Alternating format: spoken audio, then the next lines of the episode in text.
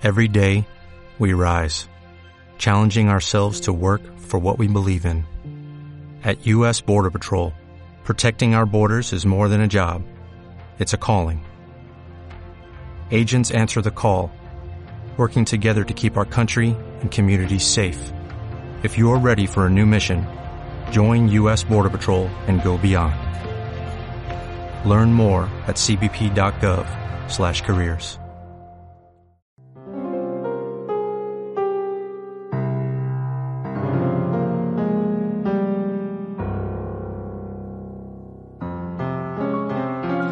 En aquel tiempo Jesús y sus discípulos se dirigieron a las aldeas de Cesarea de Felipe. Por el camino preguntó a sus discípulos, ¿quién dice la gente que soy yo?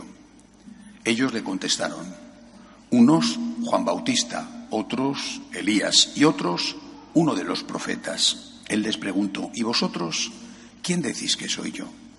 Pedro le contestó, tú eres el Mesías. Él les prohibió terminantemente decírselo a nadie y empezó a instruirlos.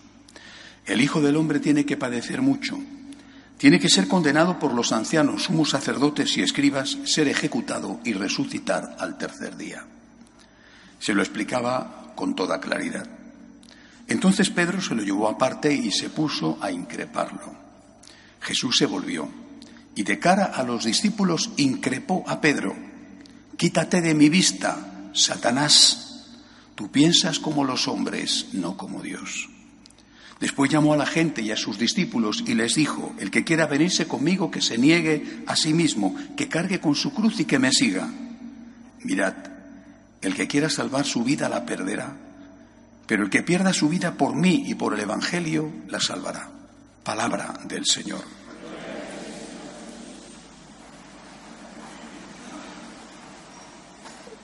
Es un Evangelio muy importante, siempre lo ha sido, y hoy quizá más que nunca. Vamos a ver exactamente qué es lo que pasa en este diálogo entre el Señor, los apóstoles y en particular San Pedro. Empieza Jesús haciendo una encuesta. ¿Quién dice la gente que soy yo? Bueno, y aquellos le dan la respuesta que han oído. Juan Bautista ya estaba muerto. Elías había subido al cielo en el carro de fuego o uno de los profetas que ha vuelto. Vale. Es decir, un hombre, un gran hombre, un hombre enviado por Dios, un hombre. Vale. No es esto. Jesús no es esto. O no es esto del todo, es esto y más. Entonces Pedro le dice, tú eres el Mesías. Hay otro fragmento del Evangelio, otro Evangelio que habla de esto mismo, donde Pedro añade, tú eres el Mesías, el Hijo del Dios vivo. Bueno, tú eres el Mesías, el, esperado, con ese sentido de la mesianidad que no era solamente el de la profecía, eres el Mesías. ¿Hasta qué punto San Pedro en este momento tenía fe en que era Dios o no era Dios? Bueno, esto no lo sabemos. Poco a poco, evidentemente, la fe se fue aclarando. Hasta ahí, perfecto. Repito, en otro texto del Evangelio, cuando él dice, tú eres el Mesías, el Hijo del Dios vivo, el evangelista dice que el Señor le contesta, yo te digo, tú eres Pedro, sobre esta piedra edificaré mi iglesia. Confesión de la mesianidad de Cristo, de la divinidad de Cristo. Tú eres Dios. No eres un hombre, no eres un profeta, no eres un gran hombre, no eres el mejor de los hombres, eres Dios. Dios hecho hombre. Bien. Entonces Jesús sigue diciendo, me van a crucificar. ¿Por qué? ¿Por qué? Porque te van a crucificar porque eres Dios. Es decir, te van a crucificar porque estás diciendo que eres Dios. ¿Y eso qué significa? Estás diciendo que tus enseñanzas dogmáticas o morales no son las de un hombre, un gran hombre, sino que son las de Dios. ¿Qué diferencia hay entre la enseñanza de un hombre y la enseñanza de Dios? La enseñanza de un hombre, por muy grande que sea, está siempre limitada por el hombre, su inteligencia, su capacidad de reflexión y por sus circunstancias. Vive en un momento concreto de la historia, está influido por su cultura, quizá por sus miedos o sus intereses, Cuando uno estudia historia de la filosofía, te das cuenta de que esto ha ocurrido con los grandes pensadores. Cada uno ha creído que podía explicarlo todo y luego venía el siguiente y decía, este estaba equivocado y yo pienso que lo mío es lo más, hasta que venía el siguiente y decía, este estaba y el otro estaban equivocados. Es decir, el debate sobre la divinidad de Cristo no es solo el debate sobre si Él es o no Dios, sino sobre si lo que Él enseña es inmutable o cambiante. ¿Podemos cambiar las enseñanzas de un gran hombre? Sí, sí. ¿Podemos cambiar las enseñanzas de Dios? No. Ese es el debate. Entonces era ese el debate. Muere por esto. ¿eh? Recordad el juicio delante de Caifás, cuando el problema era precisamente si él era o no Dios, y ya se lo preguntan directamente. Y cuando dice, tú lo has dicho, yo soy Dios, entonces ya se rasgan las vestiduras y le mandan a matar. ¿Es Dios o no es Dios? Esta es la cuestión. ¿Cristo es Dios? Si Cristo es Dios, sus enseñanzas dogmáticas y morales nadie las puede cambiar. Y cuando digo nadie, es nadie, ni el Papa siquiera. Algunos, no sé por qué, tienen la cosa de que el Papa es el superior de Cristo. ¿no? Y piensan que el Papa es el superior de Cristo. Ningún papa ha dicho que él sea el superior de Cristo. No lo ha dicho ninguno, no ha tenido esa osadía. El papa es el vicario de Cristo, vicario de Cristo, no el superior de Cristo. El papa no está por encima de Cristo. Repito, yo a veces tengo la impresión de que hay católicos que han idolatrizado al Papa, deificado al Papa. El Papa es el vicario de Cristo. Importantísima función que merece amor, respeto, obediencia. Pero oye, cada uno en su sitio. Primero, Cristo. No nos engañemos porque a lo mejor estamos haciendo otra iglesia. En la iglesia católica, primero Cristo y después los demás, todos los demás, sean quienes sean los demás. Primero Cristo. Y por eso, cuando el Señor dice, por ser Dios, por decir que soy Dios y que por tanto lo que enseño no se toca, por eso me van a crucificar. Pedro, sinceramente, lo hace por amor, le dice ni hablar. No quiero que te crucifiquen. No podemos consentirlo. Hagamos lo que sea. Huir, huir o bien rebajar las pretensiones. Si tú dices que eres un enviado de Dios, no te va a pasar nada. Pero claro, si tú dices que eres Dios, te va a pasar. Y yo no quiero que te maten. Y Jesús se enfrenta con Pedro con una firmeza y con unas palabras que al propio Pedro tuvieron que dejarle asustado. Y a los demás también le acaba de decir que va a ser su sucesor e inmediatamente le dice, apártate de mí, Satanás. Cristo llama a San Pedro Satanás. Oiga, apliquémoslo ahora. Cristo llama al Papa Satanás. No quiero decir que Cristo esté llamando a este Papa Satanás, ¿eh? pero es para que nos, nos hagamos una idea. ¿Y por qué? ¿Y por qué Cristo llama a San Pedro Satanás? Apártate de mí, Satanás, que me haces tropezar. ¿Por qué? Porque San Pedro le está proponiendo que renuncie a proclamar lo más importante de su mensaje, que es su divinidad. Si Cristo no es Dios, incluso su muerte no es una muerte redentora. ¿Cuántos hombres justos e inocentes han muerto por su patria? Y nadie ha dicho que eran los redentores de la humanidad. Podrán ser héroes de la patria, se les dedica una escultura y ahí hemos terminado. Pero el hecho de que Cristo sea Dios y solo eso es lo que hace que Él sea nuestro redentor. Bien, hasta aquí lo que enseña el Evangelio. Apliquémoslo. Hoy, como entonces, el gran debate sigue siendo la divinidad de Cristo. Cristo nos enseña, por ejemplo, a nivel dogmático, nos enseña, hay vida eterna, y algunos lo niegan. Hay vida eterna y previo hay juicio con premio y con castigo, en función de tus obras.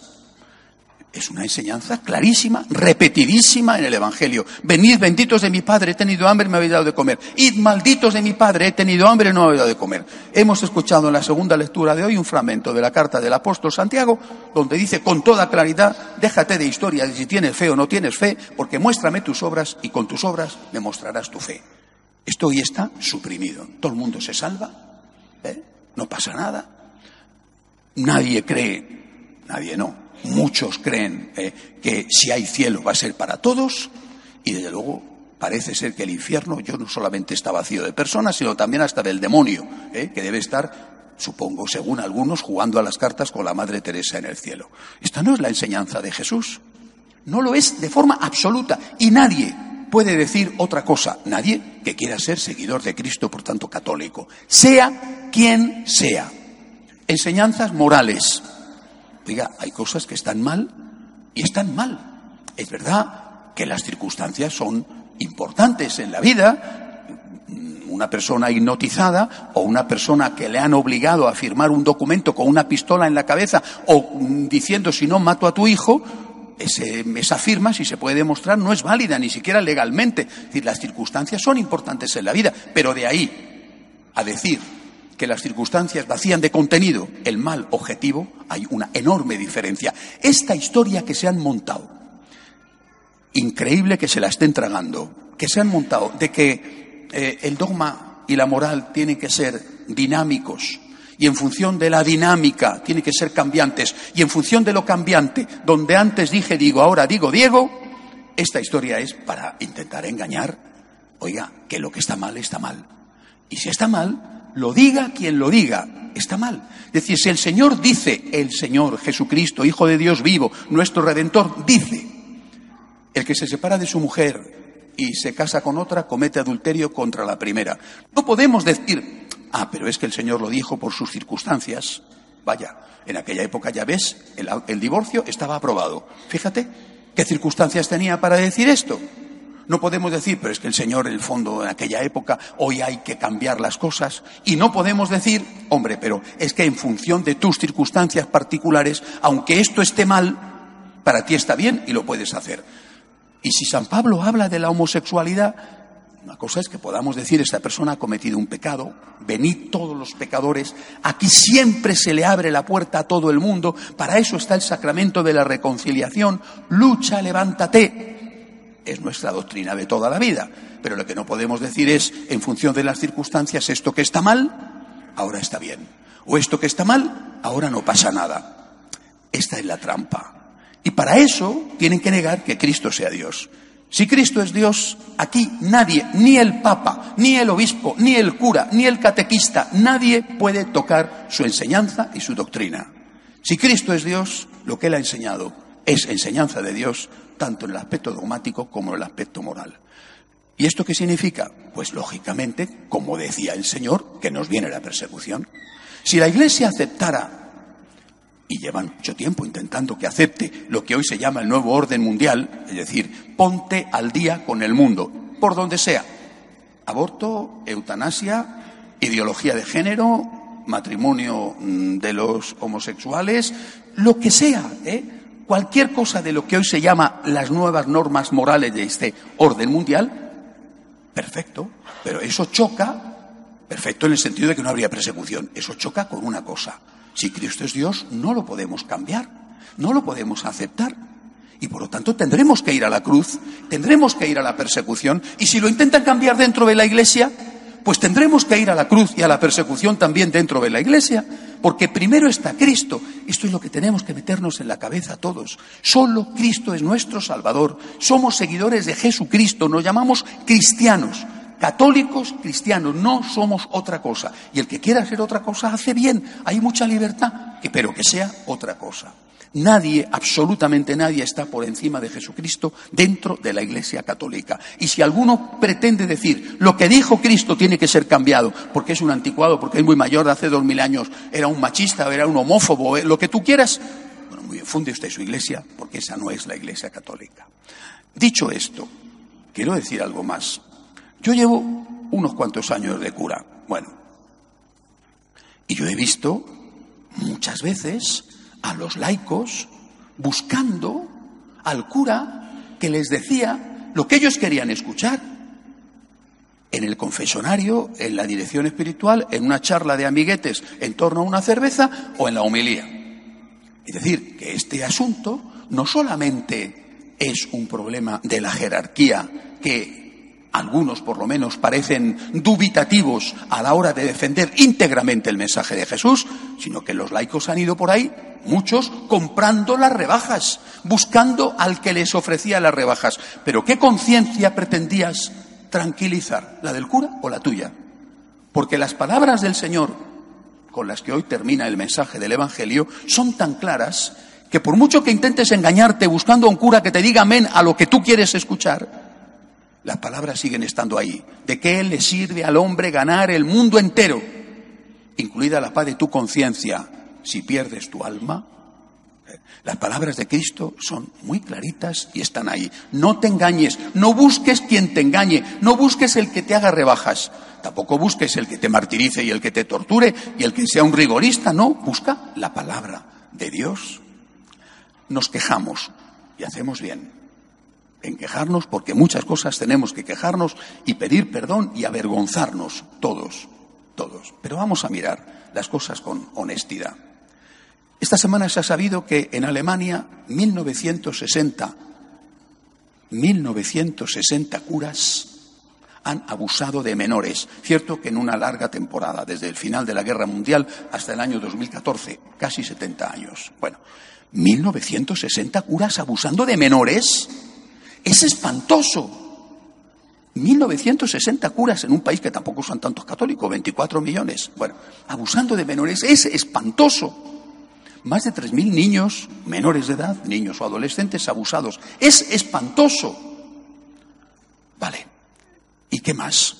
Pues resulta que según la propia conferencia episcopal alemana, una encuesta hecha anónima entre ellos, es decir, hecha por la conferencia episcopal alemana entre los curas alemanes, la mitad de los curas alemanes no rezan nunca, confesado por ellos, ¿eh?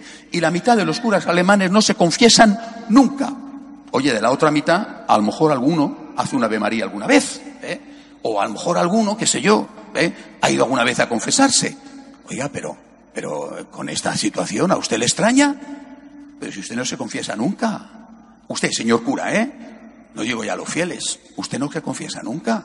Pero si usted no reza nunca, y usted tiene fe, pues si estamos ante una jerarquía, hablo de los curas alemanes, pero seguramente esto no es solamente en Alemania. Si estamos ante una jerarquía que ha perdido la fe de una forma por lo menos amplia, no sé si mayoritaria, amplia, digamos. ¿eh? ¿Te sorprende que después abusen de niños? Abusan de niños sobre todo lo que se ponga por medio. Es decir, el problema, vuelvo a repetir, está en que llevamos muchas décadas alejándonos de Jesucristo, engañándonos a nosotros mismos y pidiendo a otros que nos engañen, laicos y curas, engañando o buscando quien nos engañe, para que nos digan que podemos hacer lo mismo que estamos haciendo sin ningún problema. Cuando sale la cuestión de la comunión de los divorciados vueltos a casar, el Papa Benedicto XVI, que habla poquísimo, pero cada vez que habla es una sentencia, dijo, bueno, este debate puede servir para plantearnos otra cosa. La gran cantidad de católicos que están yendo a, comulgar sin confesarse. Pues esto es una realidad. ¿Cuántos católicos van a comulgar? Muchos de vosotros y no os confesáis. Al menos una vez al año es obligatorio. ¿Y cuántos están en pecado mortal y no se confiesan? O sea, hemos hecho una iglesia totalmente, totalmente no, pero ampliamente ¿eh? light ampliamente, con una conciencia relajadísima, y, después algunos se pasan la barrera y van más allá de la conciencia relajadísima con la misa o con las relaciones sexuales eh, con la pareja, con el novio, tal, y abusan de ellos. Aquí tenemos que volver a Jesucristo. No hay otra opción. Es que, de verdad, es que no hay otra opción. Es que yo no entiendo cómo la gente no ve que esto se está acabando. Esto se está acabando. O se ha acabado ya. Os decía el otro día, he estado en Irlanda, tres seminaristas en la diócesis de Dublín, tres, pero señores, que esto se ha acabado, pero no se dan cuenta ustedes de que esto se ha acabado.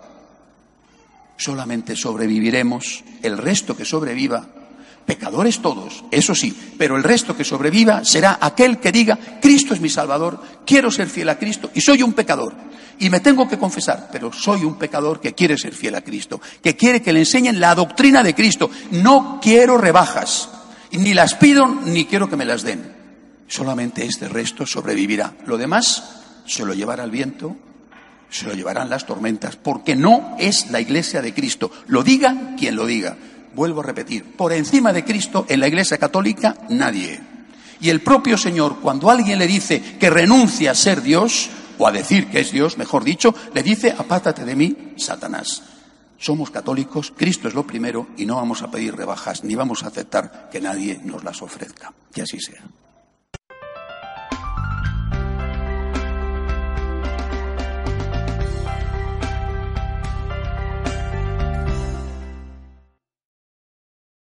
Only 4% of universities in the U.S. are R1 research institutions, and Temple University is one of them. This means 100% of students have the opportunity to participate in hands-on learning and research with world-class faculty. With over 600 academic programs across 17 schools and colleges, Philadelphia's largest public university provides students with a rich variety of opportunities and propels graduates to succeed in their careers. Temple University. Schedule a campus tour today at admissions.temple.edu/visit.